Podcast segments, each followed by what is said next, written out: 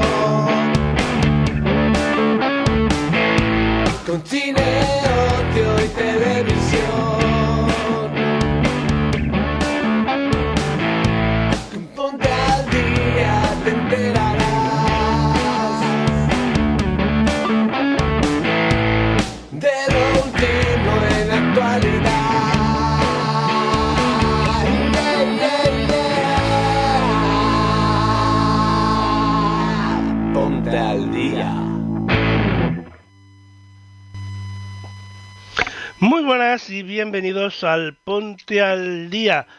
Hoy es sábado 22 de octubre de 2022. Son las 10 y un minuto, las 9 y un minuto en las Islas Canarias. Yo soy Lorenzo Sastre y en el Ponte al Día de hoy hablaremos de eh, Lewis Capaldi, también de Tutankamón, de mm, las formas de disfrutar de la biodiversidad, de Black Panther, de paseos gastronómicos, de Mimi Web, de la Sirenita y de otras muchas cosas. Todo eso acompañados, como siempre, de eh, viajando con Moni Cádiz, descubriendo la pregunta, bueno, descubriendo no, la pregunta de la semana de eh, Aprende con Nico, la selección musical de Elena Nicolau y yo soy Lorenzo Sastre, que seré el presentador del programa. Este programa podéis disfrutarlo en Oceanews Radio en directo, también en Oceanews Televisión. Podéis ver la redifusión del programa en formato vídeo en YouTube y en Odyssey. Escuchar el programa en las principales plataformas de podcast o en el servicio a la carta de oceanews.com. También podéis visitar nuestra página web y colaborar con este programa haciéndose miembro de Oceanews Club o dando likes y bits en las respectivas plataformas. Bienvenidos al Ponte al Día 594. Pasad, poneros cómodos, que empezamos.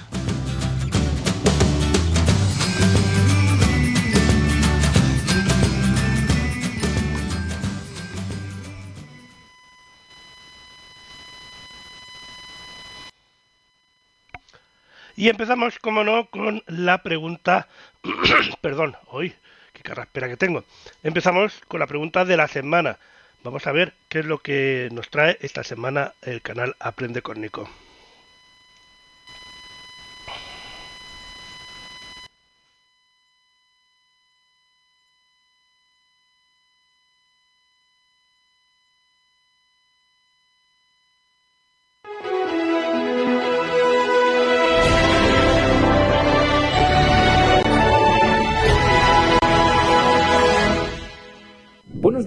bienvenidos e imagino que en este momento surgen varios interrogantes, como por ejemplo, ¿por qué hemos salido de plató? ¿O por qué en pleno 22 de octubre me encuentro buceando? La pregunta de esta semana guarda relación con el agua, y no se me ocurría mejor forma de empezar que esta. Poneos cómodos, esto es la pregunta de la semana.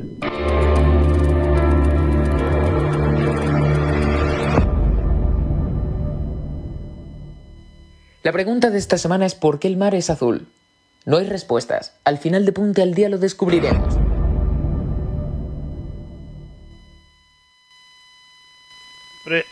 Pues como siempre, cada vez poniéndolo más difícil, Nico, enhorabuena.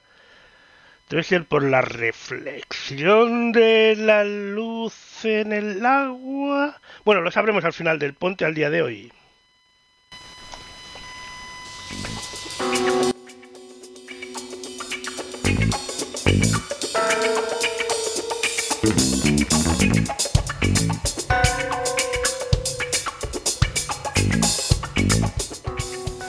Y tras su esperado regreso el mes pasado y lanzarse directamente a la cima de la lista de singles del Reino Unido con Forget, Me, Lewis Capaldi ha anunciado su gira que recorrerá Europa a partir de enero de 2023.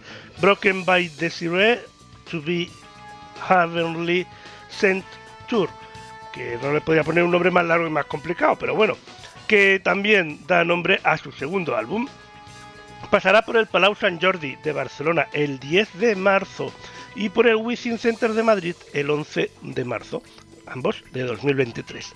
Las entradas para estos conciertos salen a la venta el próximo viernes 28 de octubre a las 10 de la mañana en livenation.es y ticketmaster.es. Además, los usuarios registrados en livenation.es o que lo hagan en las próximas horas podrán acceder a la preventa en el, eh, el miércoles 26 de octubre a las 11 de la mañana.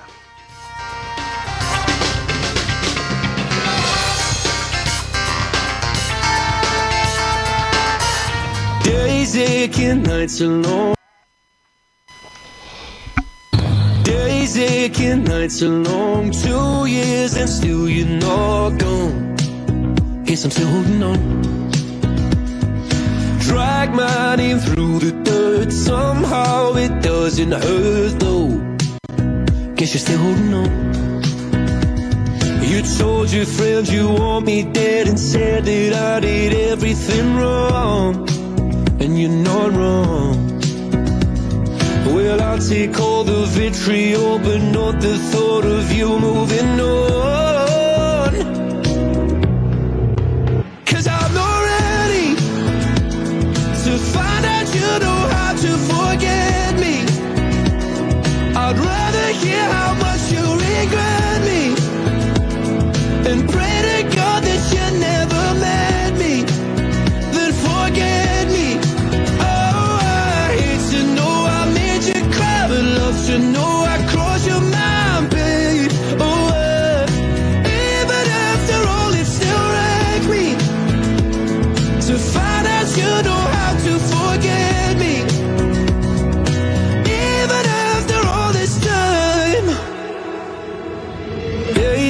Aching, nights are gray. My heart is still your place, babe.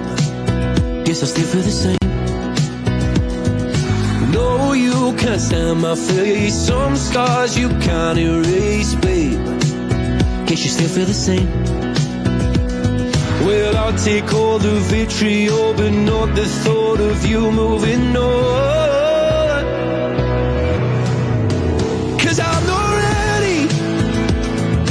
Find out you know how to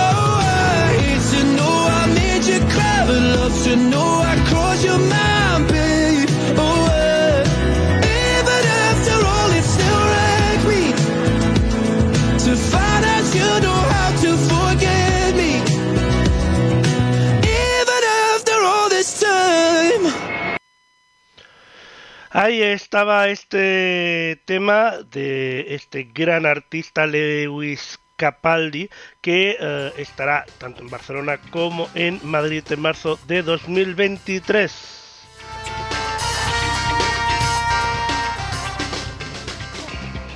Y ahora alguien que lleva mucho tiempo bajo tierra, pero sigue eh, girando por el mundo, Tutankamón. Eh, y es que Mat Madrid Artes Digitales, único centro permanente en Madrid dedicado a las exposiciones inmersivas, tiene el placer de anunciar su próxima gran exposición, Tutankamón, la experiencia inmersiva. Una experiencia única que tendrá su estreno mundial en nuestra en la ciudad de Madrid, coincidiendo con el eh, centenario del descubrimiento de la tumba del faraón, donde podemos descubrir en primera persona cómo vivió una de las figuras icónicas de la historia, visitando su tumba, templos, tesoros y secretos. Tutankamón, la exposición inmersiva, nos hará viajar de la mano del faraón niño por la historia de una civilización mágica de la que hemos heredado infinidad de, elementos culturales que, a pesar de todo, nos siguen cautivando por los enigmas que cubren las arenas de sus desiertos y se diluyen en las aguas de su poderoso río Nilo. Tutankamón, la exposición inmersiva, nos transporta a través de sus 1200 metros cuadrados en 2 y 3D al tiempo primigenio en el que surgen los dioses del Egipto, de las pirámides. El viento, el agua y las fuerzas de la naturaleza dan forma a mitos increíbles y al nacimiento de los propios faraones, quienes, como nuestro protagonista, Tutankamón, son creados por los dioses. Descubrimos los secretos del Nilo en un vuelo en el que nos dejará sin habla, tocando casi con la yema de los dedos los ricos marjales del río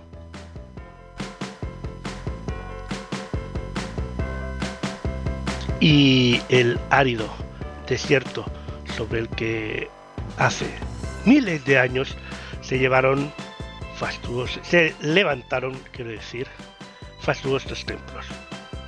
El paso del tiempo ha hecho que estas majestuosas construcciones llegaran hasta nuestros días apagadas y carentes de color que cubría sus columnas y relieves. Aquí podemos verlos en su estado original, tal y como eran hace más de 3.500 años. Podemos visitar y caminar por la tumba de Tutankamón, uno de los hallazgos más extraordinarios de la historia de la arqueología, visitando todos sus tesoros a escala 1-1. Y su descubridor, Howard Carter, nos contará con su propia voz cómo fue aquel sensacional descubrimiento de más de 5.500 objetos, muchos de ellos de oro, realizado hace ahora 100 años. El espectáculo inmersivo se completa con una descripción del viaje hacia el inframundo del propio Tutankamón, a partir de las pinturas que aparecen en la cámara funeraria de su tumba en el Valle de los Reyes de Luxor. Una sala de actividades interactivas que permitirá al espectador conocer la magia de la escultura jeroglífica, de cuyo desciframiento celebramos este año el segundo centenario. O de los. O también el espectador podrá hacer sus pinitos en el mundo de la arqueología para descubrir grandes tesoros, como hizo H. Carter en 1922.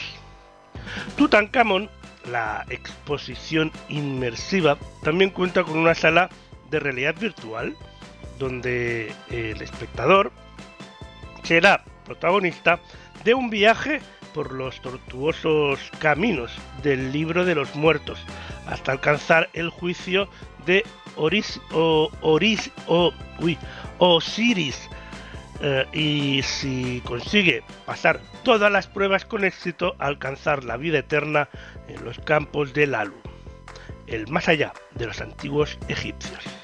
Madrid Artes Digitales, ubicado en la nave 16 del Matadero de Madrid, presenta a partir del 4 de noviembre Tutankamón, la exposición inmersiva, un recorrido inigualable por la tumba del faraón con 1200 metros cuadrados en 2D y 3D, realidad aumentada para visitar la tumba a tamaño real, objetos históricos y reproducciones de piezas únicas, sumando a la sala de actividades interactivas y la sala de realidad virtual, la segunda más grande de Europa, que nos permitirá adentrarnos en la tumba y sus tesoros.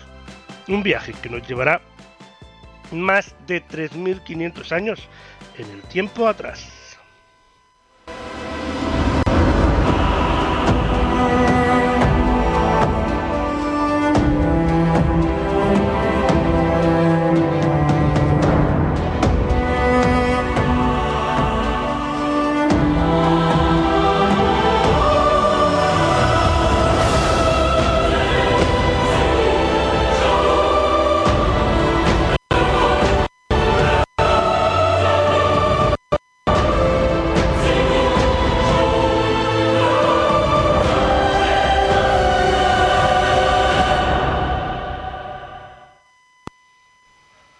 Pues ahí está esa excelente e increíble exposición sobre Tutankamón.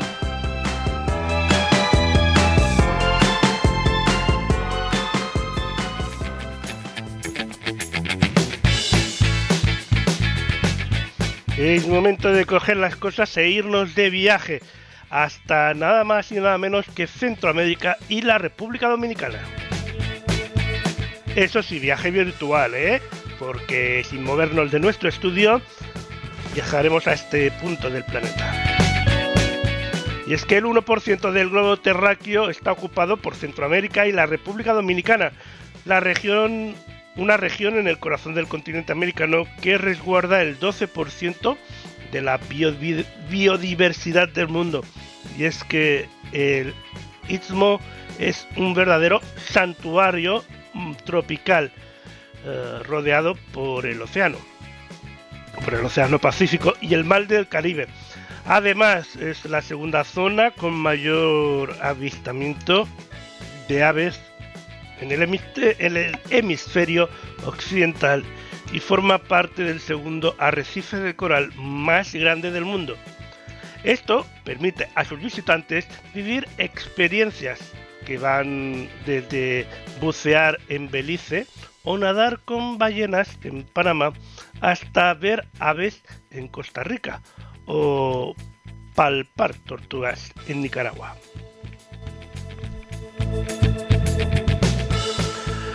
Nuestra propuesta, la primera propuesta de ellas, es el buceo en Belice, y es que las aguas cristalinas de Belice esconden un fondo marino repleto de belleza. El, gran agujero azul o Blue Hole se postula como uno de los paraísos del buceo en el país, ya que sus aguas esconden desde peces muy pequeños hasta tortugas y enormes tiburones ballena sin duda una experiencia eh, que multiplica la adrenalina de quien la percibe.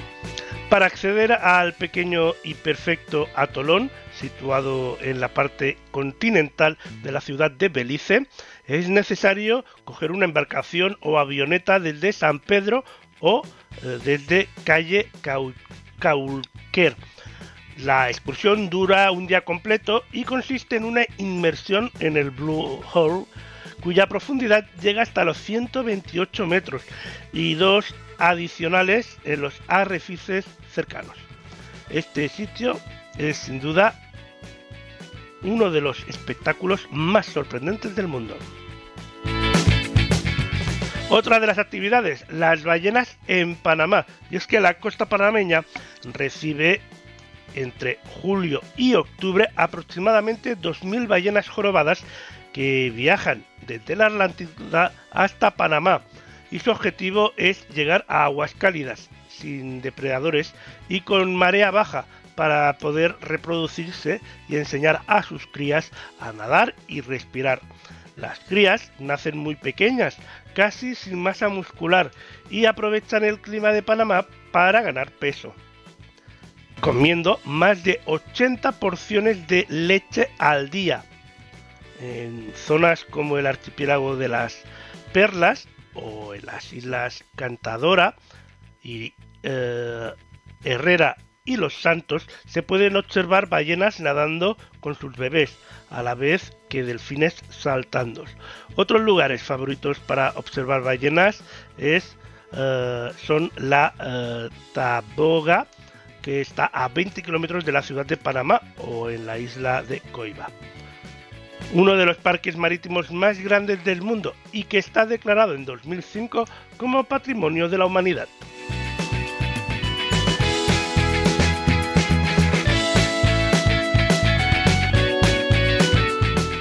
Si prefieres las aves, eh, Costa Rica es tu lugar. El país centroamericano es un paraíso de avistamiento de aves y de la ornitología. Sus más de 250 especies, entre las que destacan la carga huesos, el gavilán cangrejo y la viuda roja, permiten que los turistas disfruten de una experiencia inolvidable. Uno de los sitios idóneos para hacerlo es el Parque Nacional de Santa Rosa, ofrece cientos de especies, exóticas y una experiencia rural diferente.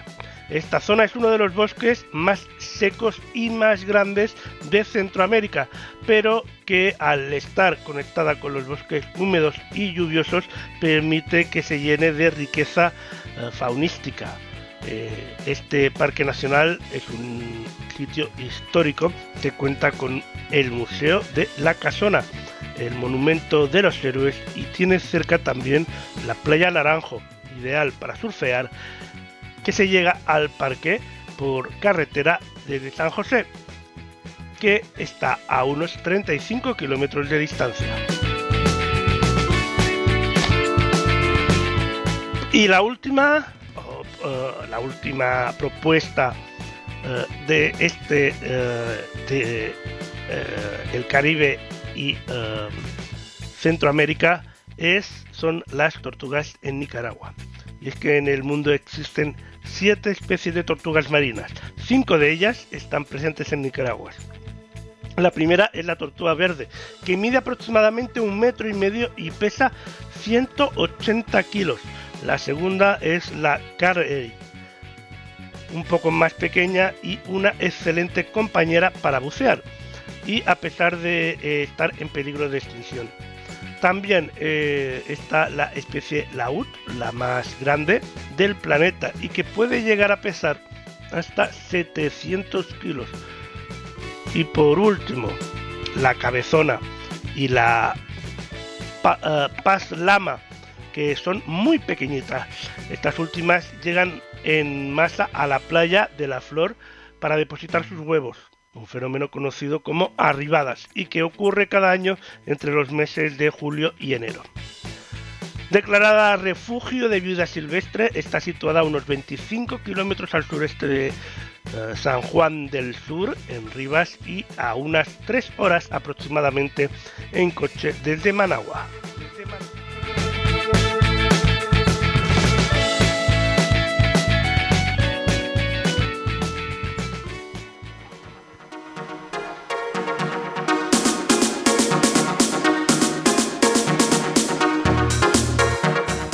Continuamos de viaje, eh, pero en esta ocasión nos vamos a Suramérica con nuestra compañera Moni Cádiz. Adelante, Moni. Hola Lorenzo, hola a todos. Bueno, hoy les traje nuevo material para la sección y en este caso vamos a seguir recorriendo Chile. Así que espero que les guste y bueno, pasemos a conocer este nuevo lugar de Chile. Parque Nacional Bosque Fray Jorge. Parque Nacional Fray Jorge es un parque nacional chileno ubicado en la comuna de Ovalle, región de Coquimbo, cerca de la ciudad de Ovalle. Fue creado en 1941 durante el gobierno de Juan Antonio Ríos con el fin de preservar uno de los ecosistemas relicto más exclusivos de Chile. El parque se encuentra en el sector costero frente al Océano Pacífico sobre la cordillera de Talinay su principal atractivo es ser un lugar con características de bosque frondoso junto al desierto de Atacama, el más árido del planeta. Es el único sitio certificado con cielos oscuros libres de contaminación, Starlight, de Sudamérica.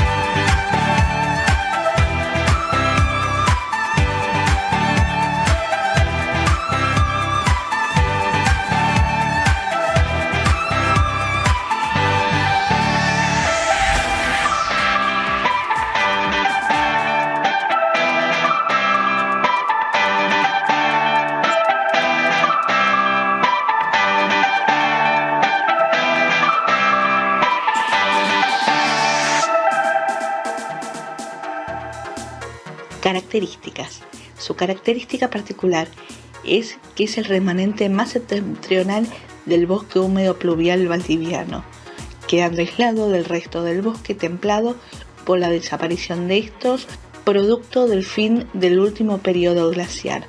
Investigaciones genéticas recientes basadas en metazoos sugieren que el bosque Fray Jorge es un relicto de los bosques que ocuparon ese paisaje durante el Panteógeno y Neógeno, el cual se trajo debido a la ardificación de la región, con una edad aproximada de divergencias con los bosques australes de más de 20 millones de años. Este remanente se mantuvo gracias al fenómeno climático particular que es la condensación de la niebla costera, Camanchaca, producto del cruce de la corriente de Humboldt con los vientos provenientes del mar.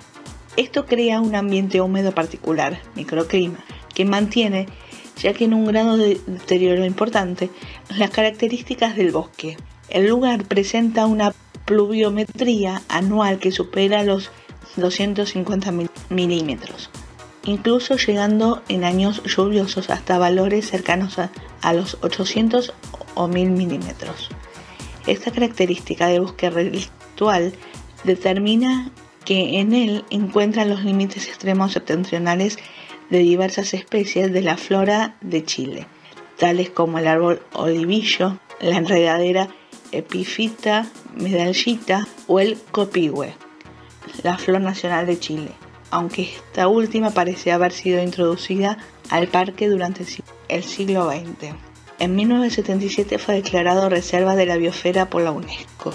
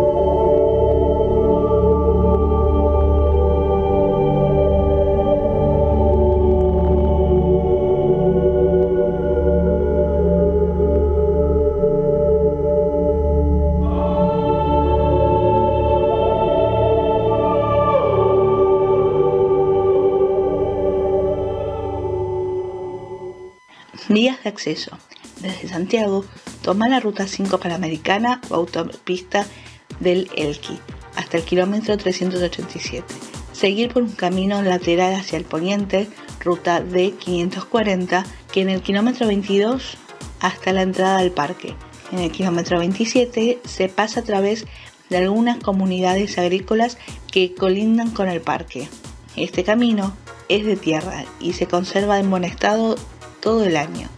El sendero, donde se inicia el recorrido hacia el bosque valdiviano, se encuentra a 10 kilómetros de la entrada del Parque Fray Jorge, por lo que se debe tomar un camino de tierra empinado y lleno de curvas, que no se encuentra en muy buen estado. Desde Coquimbo, tomar la ruta 5 o autopista del Elqui hacia el sur hasta el kilómetro 387 y desde ahí seguir camino hacia el oeste, ruta de 540. Son 110 kilómetros en una hora y 45 minutos. Se ubica a 116 kilómetros al sur de la ciudad de La Serena. Desde la ciudad de Ovalle se debe tomar la ruta de 501, un kilómetro antes de los cerros de Tamaya, que desvía hacia el oeste para empalmar con la ruta de 535 junto a la ruta 5. Thank you.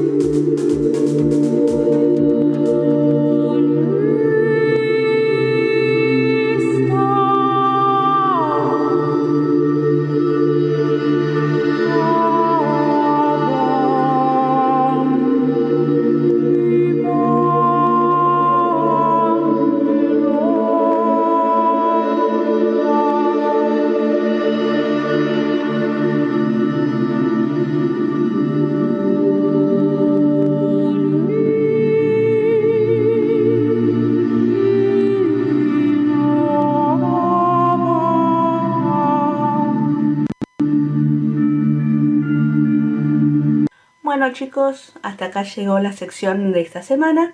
Espero que les haya gustado y bueno, nos veremos la próxima semana con un nuevo lugar de Chile. Un saludo enorme y nos vemos la semana que viene. Chau chau. Muy interesante como siempre, Moni. Y bueno, sí, te esperamos la semana que viene con más sitios de Chile.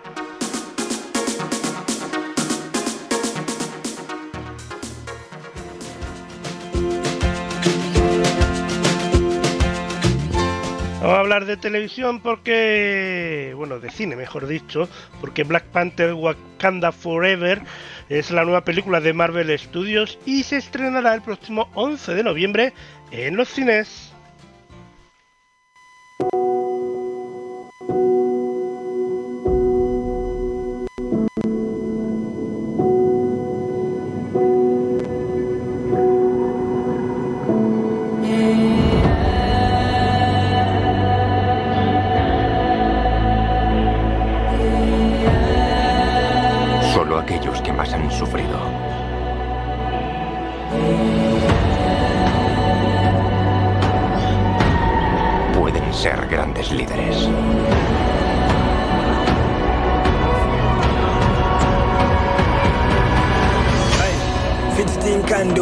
Napi ponse wimaki enjinela dokotela Su pueblo no lo llamaba general, lo llamaba Kukulkan. El dios serpiente emplumado. Matándolo, nos arriesgamos a una guerra eterna. Viene. A por el mundo de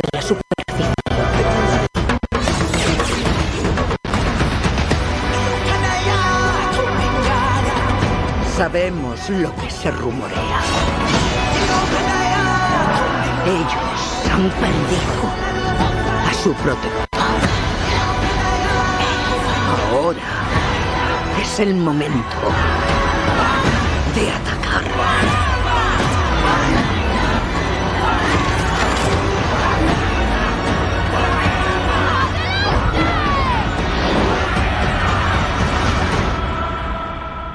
Demuéstrales quiénes somos.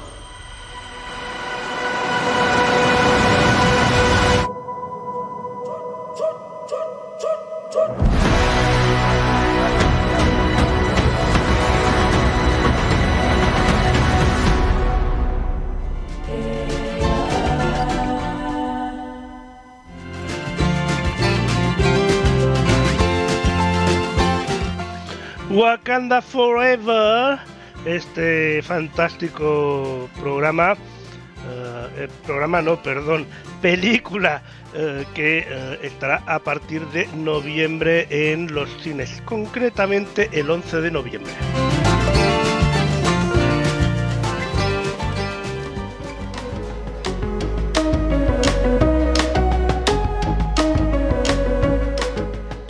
Y ahora nos vamos a hacer un paseo gastronómico, pero por Balonia. Y es que esta temporada de otoño en Balonia es la región situada en el sur de Bélgica, es ideal para disfrutar de los colores anaranjados de la estación, tomando aire mientras se realizan rutas innovadoras acompañadas de experiencias gastronómicas. La ruta en, eh, bueno, vamos a presentaros un par de rutas y la primera es la ruta en el monte Saint Albert en Tournai. Y es que es una de las experiencias más gourmet eh, que es hacer un aperitivo en las alturas del monte Saint Albert con una increíble visita en la Catedral de Notre Dame y el campanario de la ciudad, que son patrimonio de la UNESCO. La oferta cuenta con cinco rutas alternativas que van desde los 3,5 kilómetros hasta los 7 para adaptarse a todos los públicos. Ahí se puede hacer una ruta ascendiente con la mochila llena de comida con quesos, embutidos y cerveza que proviene de los agricultores locales muy prolíferos en la zona. La segunda ruta, la Cinquei, con un picnic ciclista. Y es que con unos modestos 16.000 habitantes, este pueblo de la provincia de Namur tiene una de las cartas de presentación gastronómicas más golosas de la región, gracias a los productos gourmet y locales que ofrecen a sus artesanos, como la quesería de la,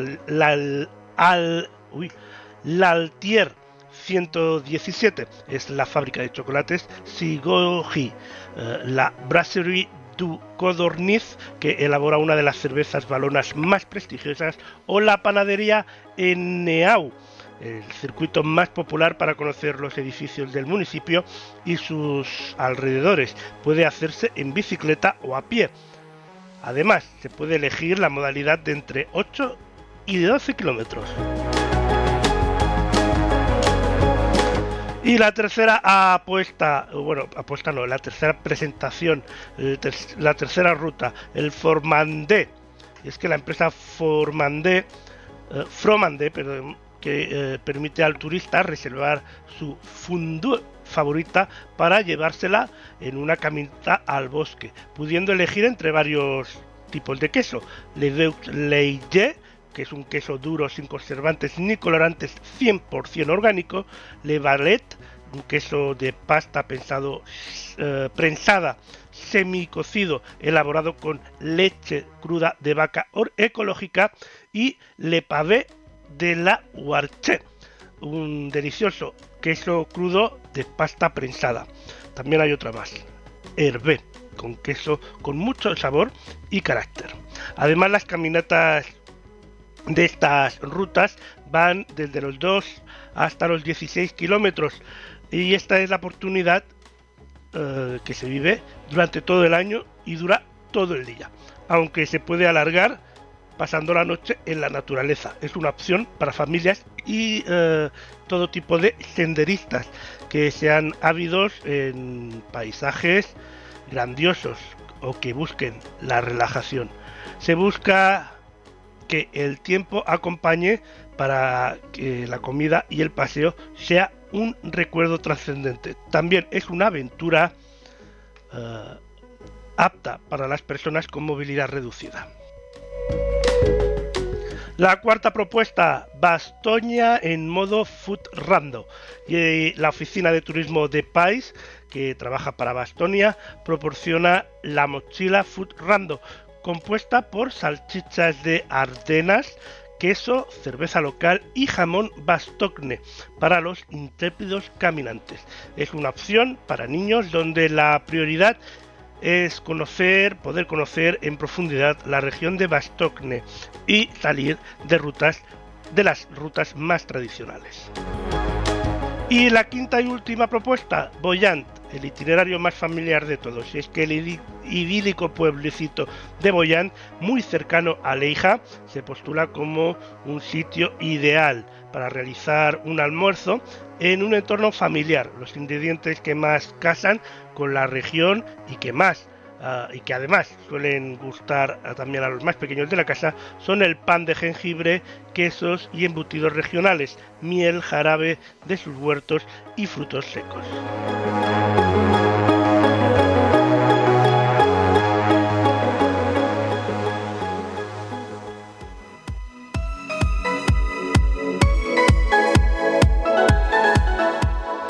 Y cambiamos de tema porque la joven cantautora Mimi Webb anuncia la The Amelia Tour la gira con la que recorrerá Europa y Reino Unido este próximo 2023, tras el lanzamiento de su álbum debut. El tour de 30 fechas arrancará el 11 de marzo en la sala Choco de Madrid y el 12 de marzo estará en la sala Razmataz 2 de Barcelona, pasando por Berlín, París y Manchester, antes de finalizar el 24 de abril en el O2 Academy Brixton de Londres. Las entradas para ambos conciertos ya están a la venta en livenation.es y en Ticketmaster.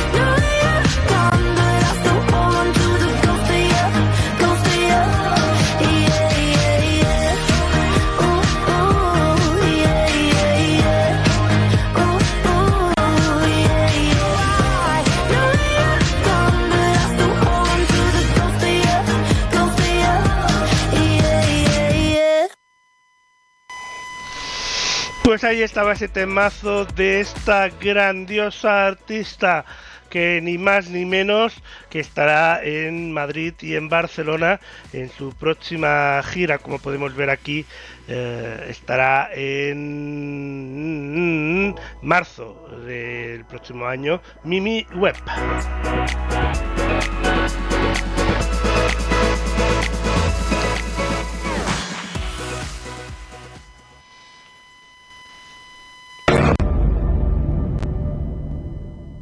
La pregunta de esta semana es ¿por qué el mar es azul? No hay respuestas. Al final de Punte al Día lo descubriremos.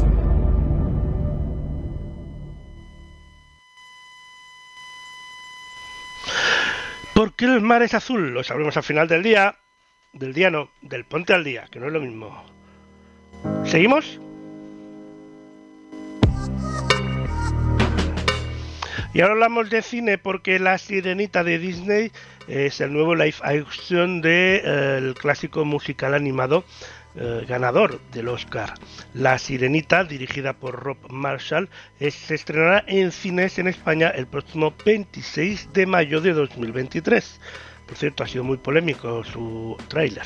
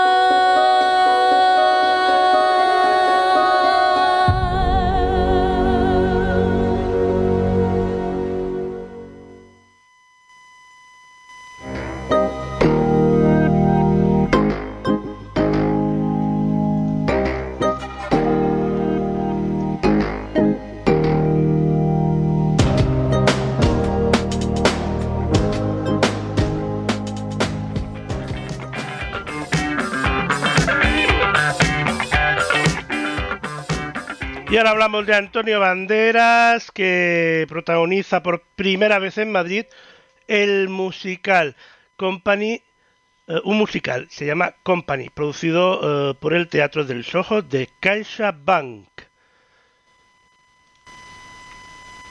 Y precisamente el Teatro de Soho de Caixa Bank, del que hablábamos,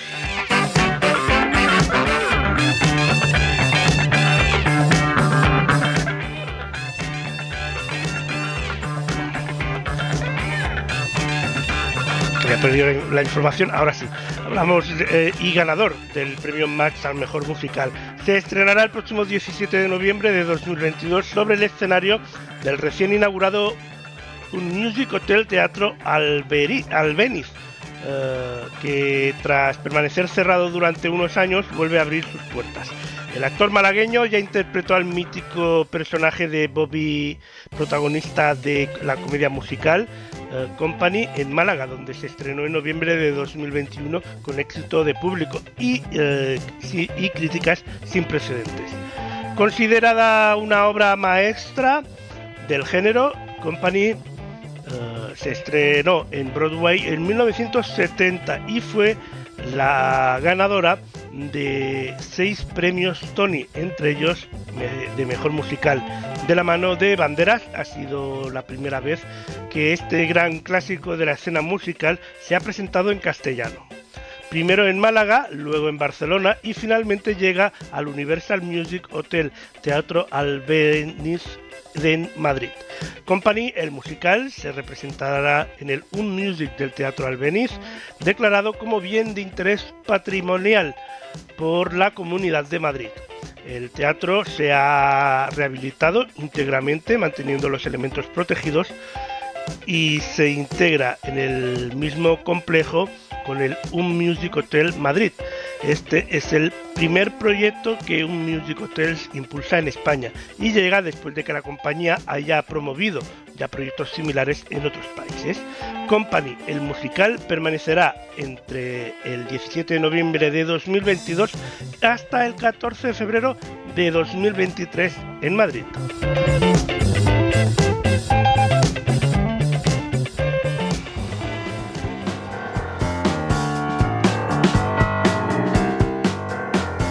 Y ahora hablamos del servicio de streaming premium de AMC Plus, que lanza su primer tráiler de la serie original Las Brujas de Mayfield, de Anne Rice, en versión original con subtítulos en castellano. La segunda serie del universo inmortal de Anne Rice, protagonizada por Alexandra Darío y Jack Houston, Tony Chirista y Harley Harlim llega en exclusiva a España a MC Plus. Eso sí, llegará en 2023, pero llegará.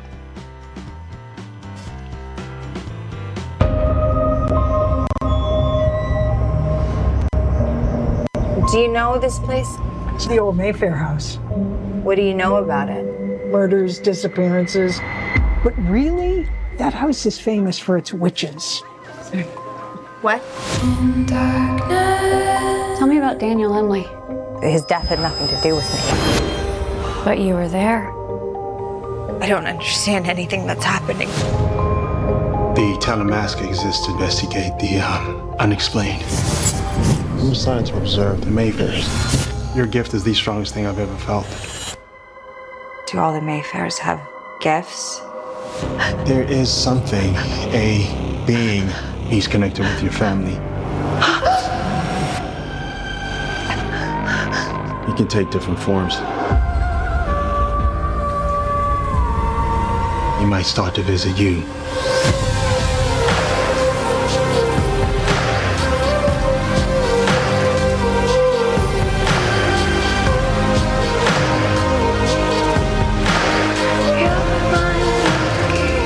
The devil comes in many forms.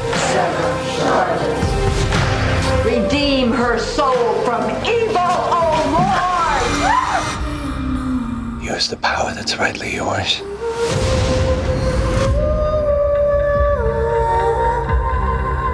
Are you frightened of him? Shouldn't I be? He serves you, not the other way around.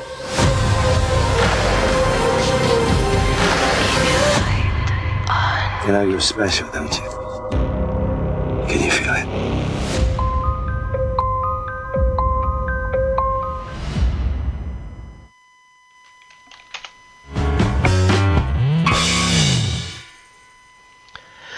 Pues ahí estaba esta serie, Las Brujas de Mayfair, que tiene muy buena pinta, la verdad.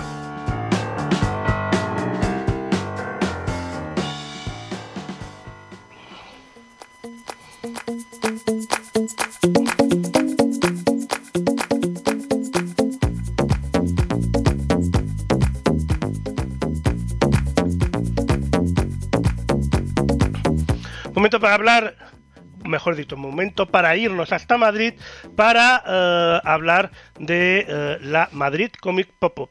Eh, conocemos sus nombres, conocemos sus obras, así que es el momento de conocer mejor a las personas que hay detrás de las joyas de tu colección, los responsables de tantas horas de gozosa y cómplice lectura.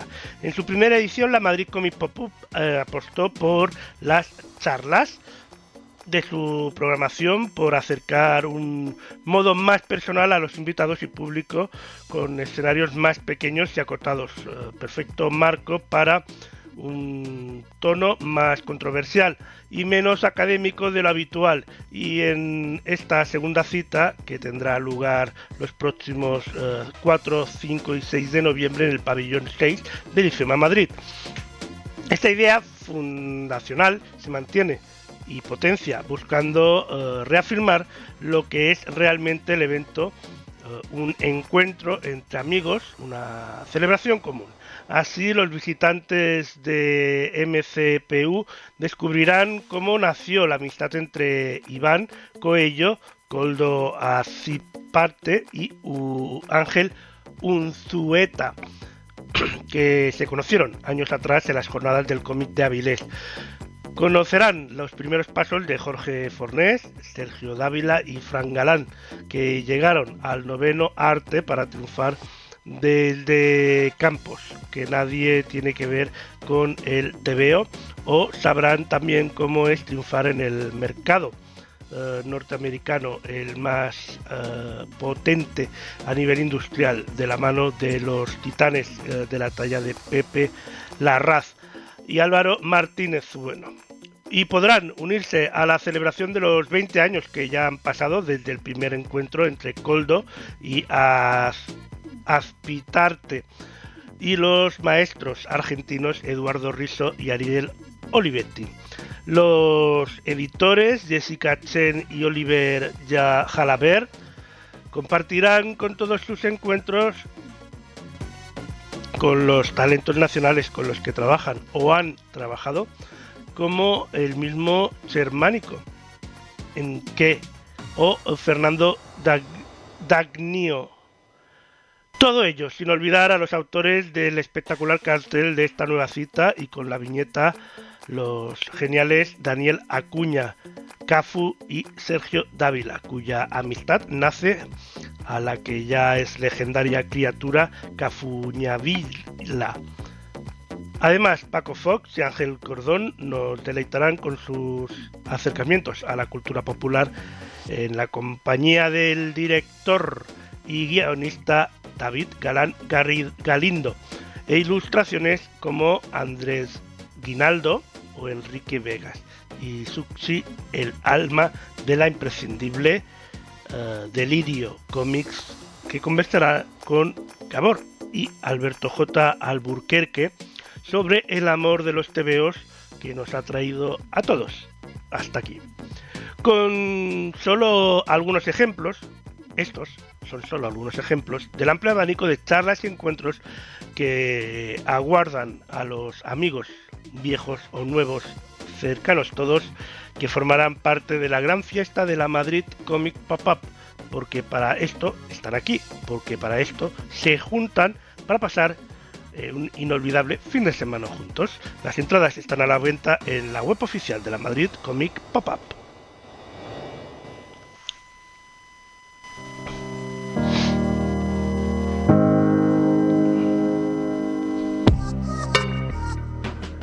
David Beckham al rescate del equipo.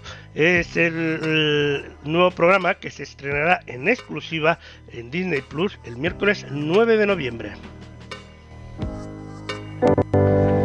Yo me crié en el este de Londres, porque fue donde empezó todo para mí. Por eso he vuelto. Westward Boys. Este es un equipo que ha tocado fondo. Perdemos constantemente.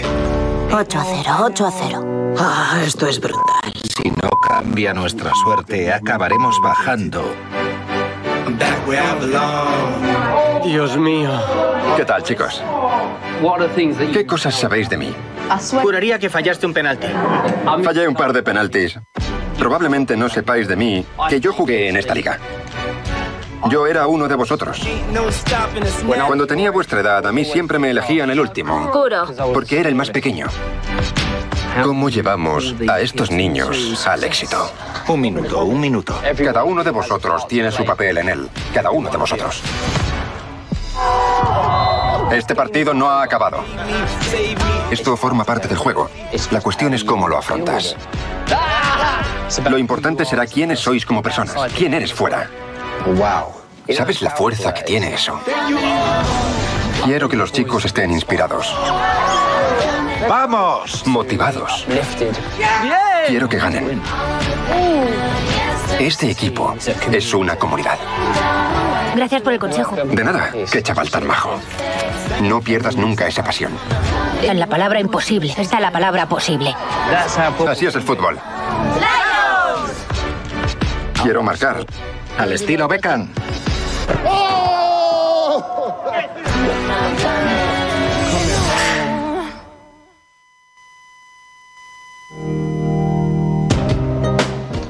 Pues Beckham, este eh, Beckham al rescate del equipo a partir del 9 de noviembre en Disney Plus.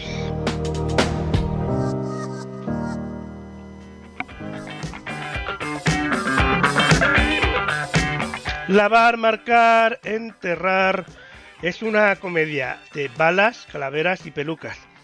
Nos descubre la venganza, eh, se sirve al calor de un secador de mano y no hay mejor defensa que un buen tinte. Nos enseña que es fácil enterrar el pasado, pero muy complicado que éste permanezca inmóvil, en silencio, en los sótanos de una peluquería. En un local de barrio madrileño de Malasaña, concretamente, cuatro personajes se ven forzados a compartir 80 metros cuadrados durante una noche de armas sin seguro y peligrosos recuerdos. Lucas y Verónica, dos frustrados aspirantes a Policía Nacional, conviven durante horas con Gabriela y Fernando. Ella, la orgullosa dueña de la peluquería Cortacabeza, y él, su mejor pero más neurótico empleado. Lavar, marcar y enterrar eh, se inspira en las comedias españolas de los años 80 y 90, pero también en el cine de Tarantino o Alex de la Iglesia. Gabriela y Fer, su loco empleado, parecerán dos personajes sacados de mujeres al borde de un ataque de nervios, y la pareja de secuestradores recordará a los nerviosos ladrones con que comienza Pulp Fiction. La trama original tiene dos aspectos que sin duda son altamente atractivos. Por un lado, la cultura pop de los personajes y eh, esa cultura de barrio tan cercana para el público, representada en forma de pequeña peluquería. Pero lo que más llama la atención quizá es el aroma thriller de suspense que hay detrás de toda una comedia bien hilada. Un secuestro, un arma, capuchas, un robo, son elementos muy atractivos para el espectador y hacen que la obra tome una dimensión mucho más allá de la comedia. Lavar, marcar, enterrar. El musical se presenta en el teatro, se representa en el Teatro Lara de Madrid.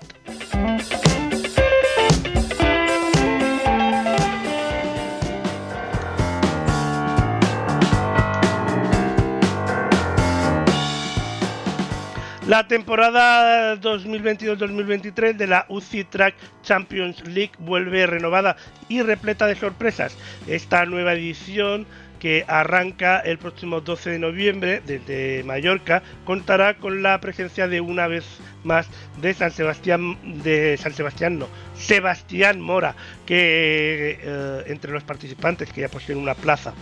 Además contará también con otros grandes nombres como Laura Kenny, una de las corredoras en pista más laureadas de la historia, con siete maldi- mayots am- 5 medallas de oro olímpicas y 14 títulos europeos.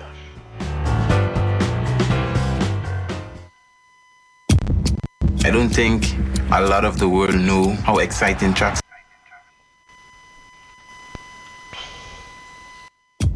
I don't think a lot of the world knew how exciting track cycling is. Welcome to the UCI Track Champions League. Keyword champions. Think you got that! Fabulous! We are all kind of adrenaline junkies. Oh, no, no! Son todos y muy, muy fuertes. It's such a fine line between winning and losing. It's going to be a spectacle unlike any other that we've seen. Vuelve la UCI Track Champions League a Eurosport y a la app de Eurosport.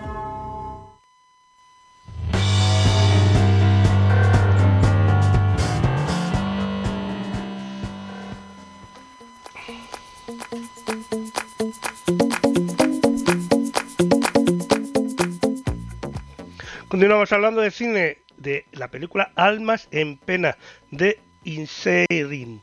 Eh, se estrenará el próximo 3 de febrero en los cines. La película se presentó en el Festival de Venecia el pasado mes de septiembre, donde recibió una, una ovación de 13 minutos. Además, el premio al mejor guion, al mejor director de Martin McDougall y la Copa Volpi a Colin Farrell por su papel protagonista.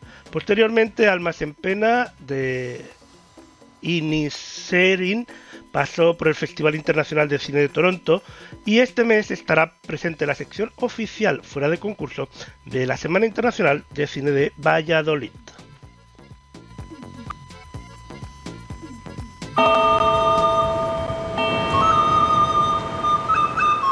Colmson y Larry, ¿vosotros dos no erais mejores amigos?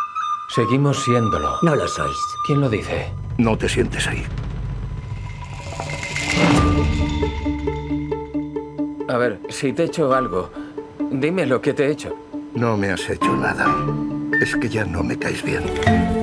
Pero ayer te caía bien. Marca ya no quiere ser tu amigo. ¿Qué tiene, 12 años? ¿Qué narices os pasa a ti y a mi hermano? Es aburrido, Simón. Pero siempre ha sido aburrido. La otra noche te tiraste dos horas hablando de lo que habías encontrado en la mierda de tu burra. No era la mierda de mi burra, era la de mi pony. Eso demuestra que no me escuchabas. Si no dejas de dirigirte a mí. Y si no dejas de molestarme, tengo unas tijeras de esquilar. A partir de hoy, cada vez que me molestes, cogeré esas tijeras y me cortaré un dedo con ellas. Y te daré el dedo hasta que no me queden dedos. ¿Te queda más claro ahora? Te lo ruego. No, realmente no. A partir de este momento. Pero... ¡Calla ya, Barik! Por favor, cállate. Por favor, cállate.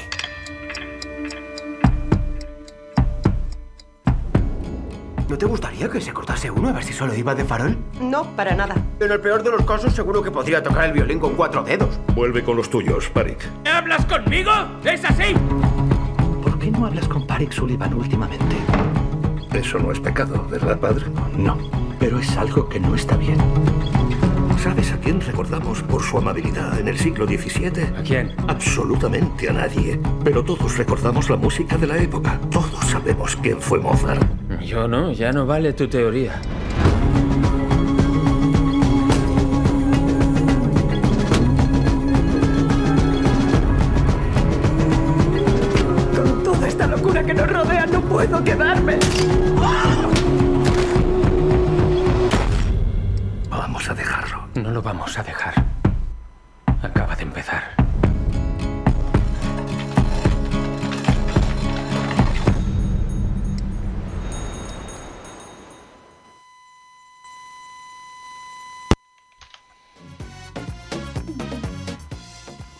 Pinta que tiene esta película de Almas en Pena, que habrá que esperar hasta el 3 de febrero, pero llegará a los cines españoles.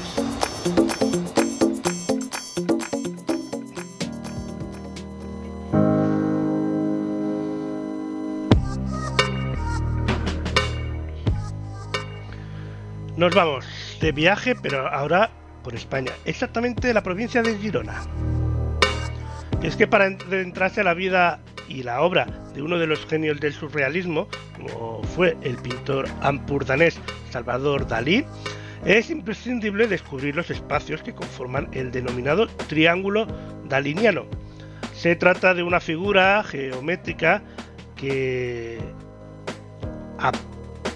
aparecería sobre el mapa de la provincia de Girona al trazar una línea entre los municipios de Figueres, Portlligart Estas tres localidades descubren la trayectoria de un artista, proyección internacional, pero totalmente vinculado a su territorio.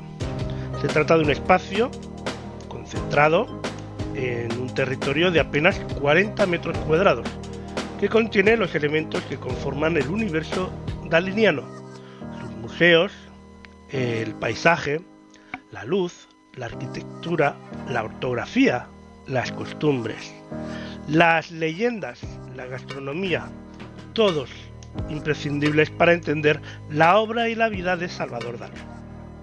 En este lugar privilegiado, lo real y lo sublime casi se tocan. Mi paraíso místico comienza en los llanos de la rodeado por las colinas de las Alberes y encuentra su plenitud en la bahía de Cadaqués. En este país es mi inspiración permanente. Es una cita de Salvador Dalí, encontrada en su web oficial. La primera parada, el Teatro Museo Dalí de Figueras, fue inaugurado en 1974 y considerado como la figura de la gran obra del artista. El Teatro Museo Dalí en la localidad de Figueres es un espacio concebido y diseñado por Dalí con el propósito de ofrecer al visitante una verdadera experiencia y llevarlo al interior de su mundo cautivador y único. La visita a este museo representa una oportunidad única de sobrellevar, vivir y disfrutar de la obra y del pensamiento del genio. En él se exponen unas 1500 obras, entre pinturas, dibujos, instalaciones, fotografías, esculturas, por lo que recorrer sus salas es viajar desde sus primeras experiencias artísticas hasta las obras de los últimos años de su vida.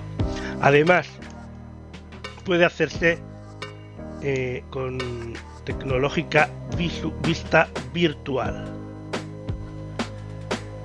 La segunda parada, la casa Salvador Dalí, en Portgigat, en Cadaqués. Construida poco a poco y a lo largo de 40 años, la casa Salvador Dalí es un laberinto de instancias que a partir de un punto de origen, el vestíbulo del oso, se dispersa y se enrosca en una sucesión de espacios encadenados por pasillos estrechos, pequeños desniveles y recorridos sin salida, repletos de curiosos objetos, animales disecados y diversos instrumentos que el pintor utilizaba para crear.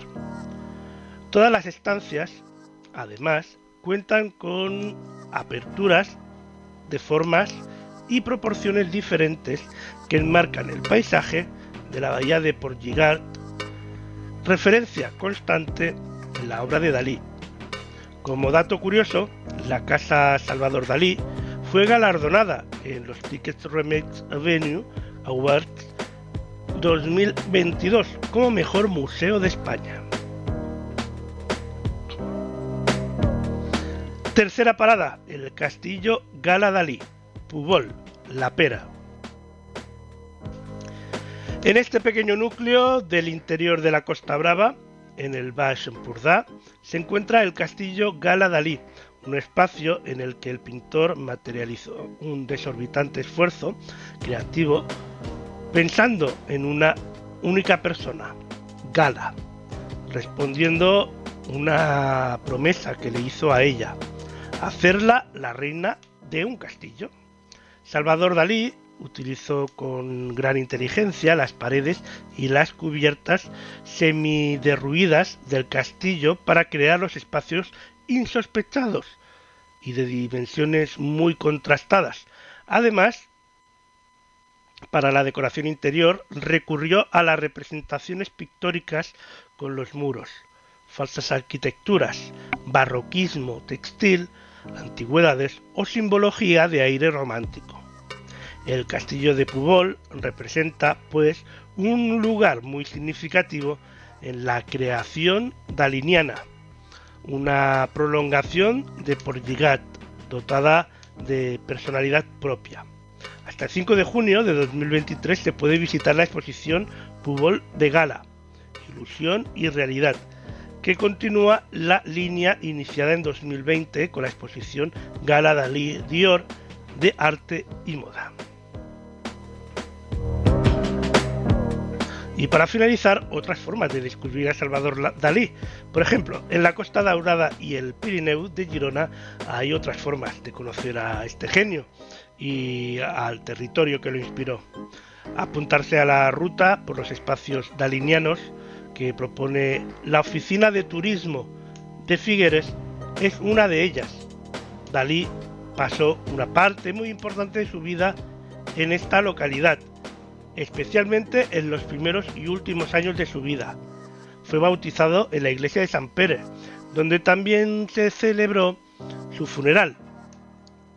Frecuentaba los establecimientos de restauración como los hoteles Durán o Astoria, o como la librería Canet o la misma Rambla.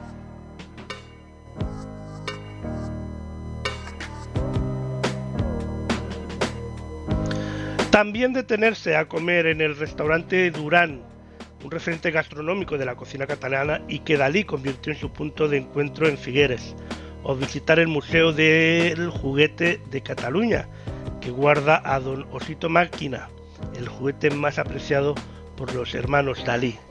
Incluso vale la pena esperar hasta la primavera de 2023 en el que se prevé la abertura de la casa natal del artista, actualmente en proceso de musealización. Para quienes quieran complementar el conocimiento de este gran artista ampurdanés, fuera de la provincia de Girona, puede acercarse al Ideal en Barcelona para la exposición Dalí Cibernético, un viaje inmersivo por la mente de Salvador Dalí que permite descubrir la genialidad de la obra de Salvador Dalí.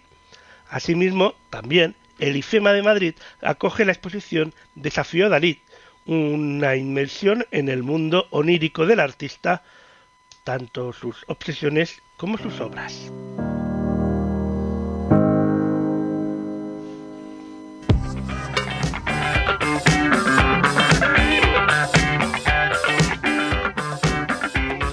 Continuamos con cine porque este pasado viernes se estrenó solo en cines Mira cómo corren, la nueva película de Searchlight Pictures, protagonizada por Sam Rockwell y Saorin Ronan. Mira cómo corren está disponible en 187 pantallas de, de 168 cines de España. Los formatos de proyección son en 2D eh, doblado en 166 pantallas y en 2D versión original subtitulada en español en 21 pantallas. La víctima es Leo Kopernik. Según parece lo mataron en el vestuario.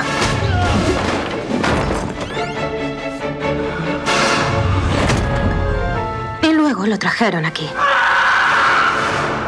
Una puesta en escena, por así decir.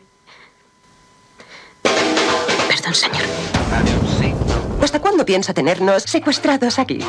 ¿O esa es la intención? ¿Reunir a los sospechosos e interrogarnos uno a uno hasta que se resuelva el misterio? Mervyn Cocker Norris, sobrevalorado autor teatral. Reconocido autor teatral. Oh, perdón, señor. No entiendo mi propia letra. Hubo un incidente.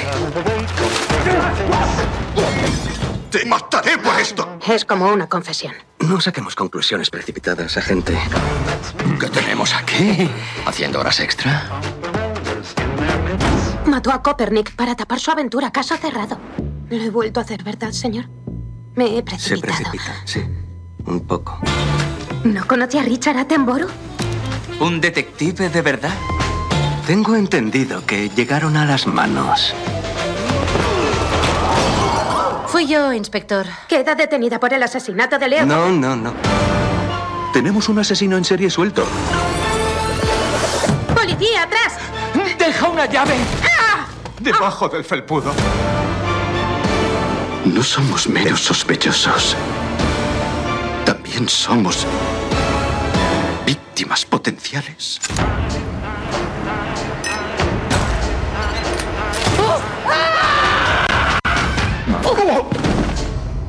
¿Qué hizo que le pareció sospechoso? No, no fue lo que hizo, sino eh, cómo lo hizo. ¿Cómo lo hizo?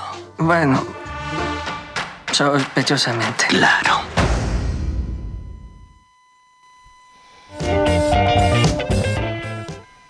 Pues ahí tenemos esta increíble y uh, me acabo de cargar el guion y no sé cómo seguimos. Esta uh, increíble obra, uh, bueno, obra no, cine, teatro. uy, madre mía, qué, mal estoy, ¿eh? Qué mal estoy. Menos mal que es sábado y ya toca descansar cuando termino el programa. Esta increíble película. Uh, ahí de misterio y humorística que ya está en las salas de cine llegó en el día de ayer en los cines españoles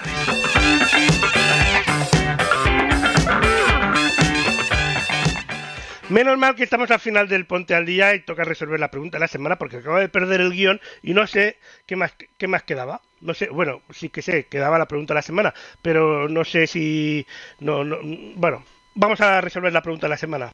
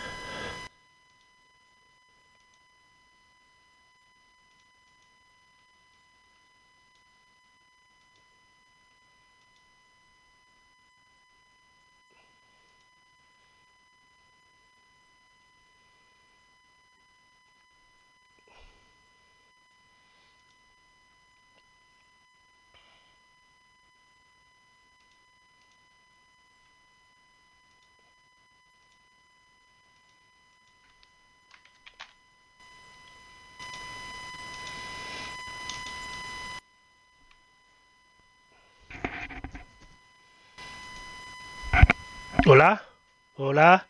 Bueno, pues volvemos aquí, que se, se, se ha ido a hacer puñetas todo el sistema. Vamos ahora sí a la pregunta de la semana. Adelante. Ahí estamos. Iniciando conexión. Pues ha fallado, ¿eh? Eso no era la pregunta de la semana. Vamos a la pregunta de la semana.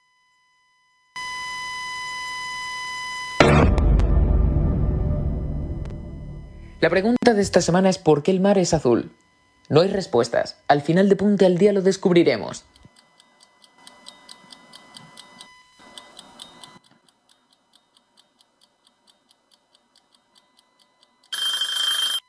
¿Me vais a permitir que para narrar la resolución de la pregunta me traslade a plató porque ya me estoy agobiando?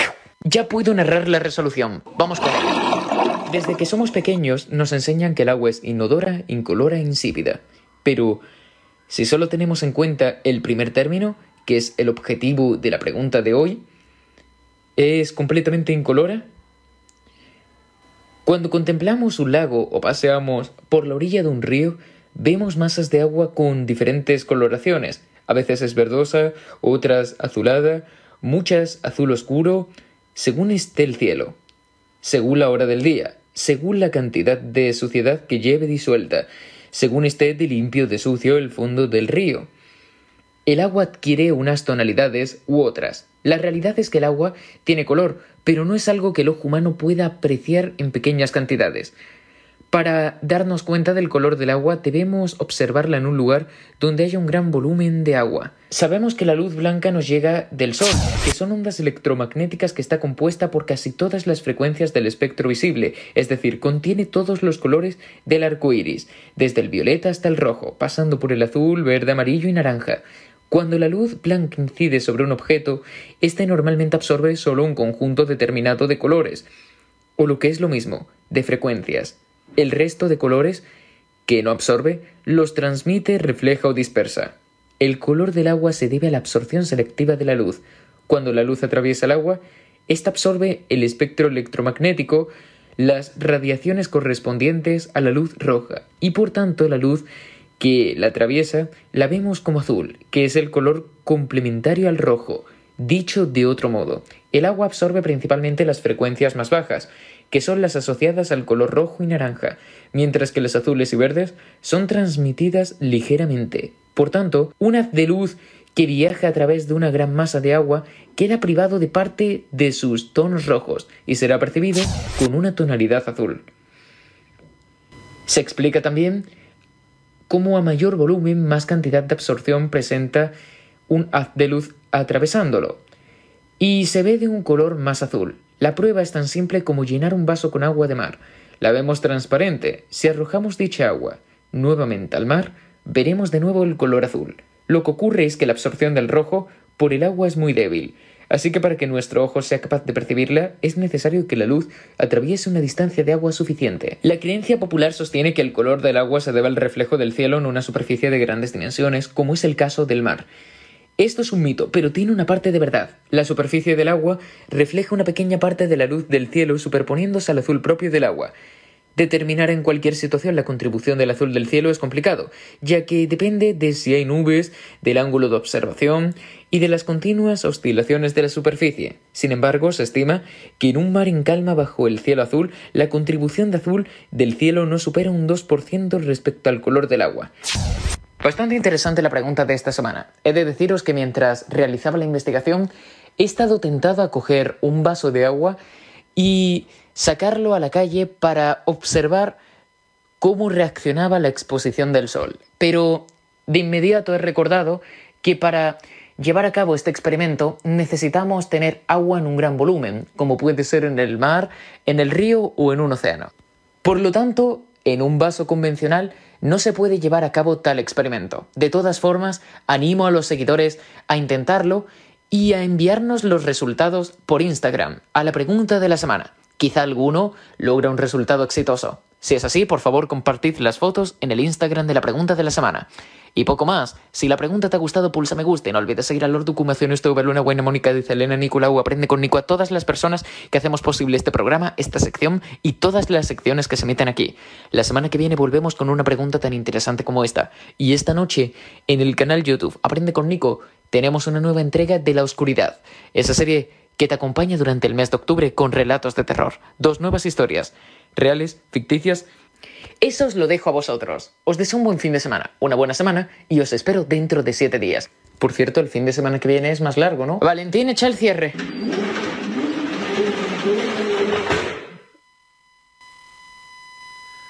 Pues ahí estaba Aprende con Nico, como siempre muy interesante.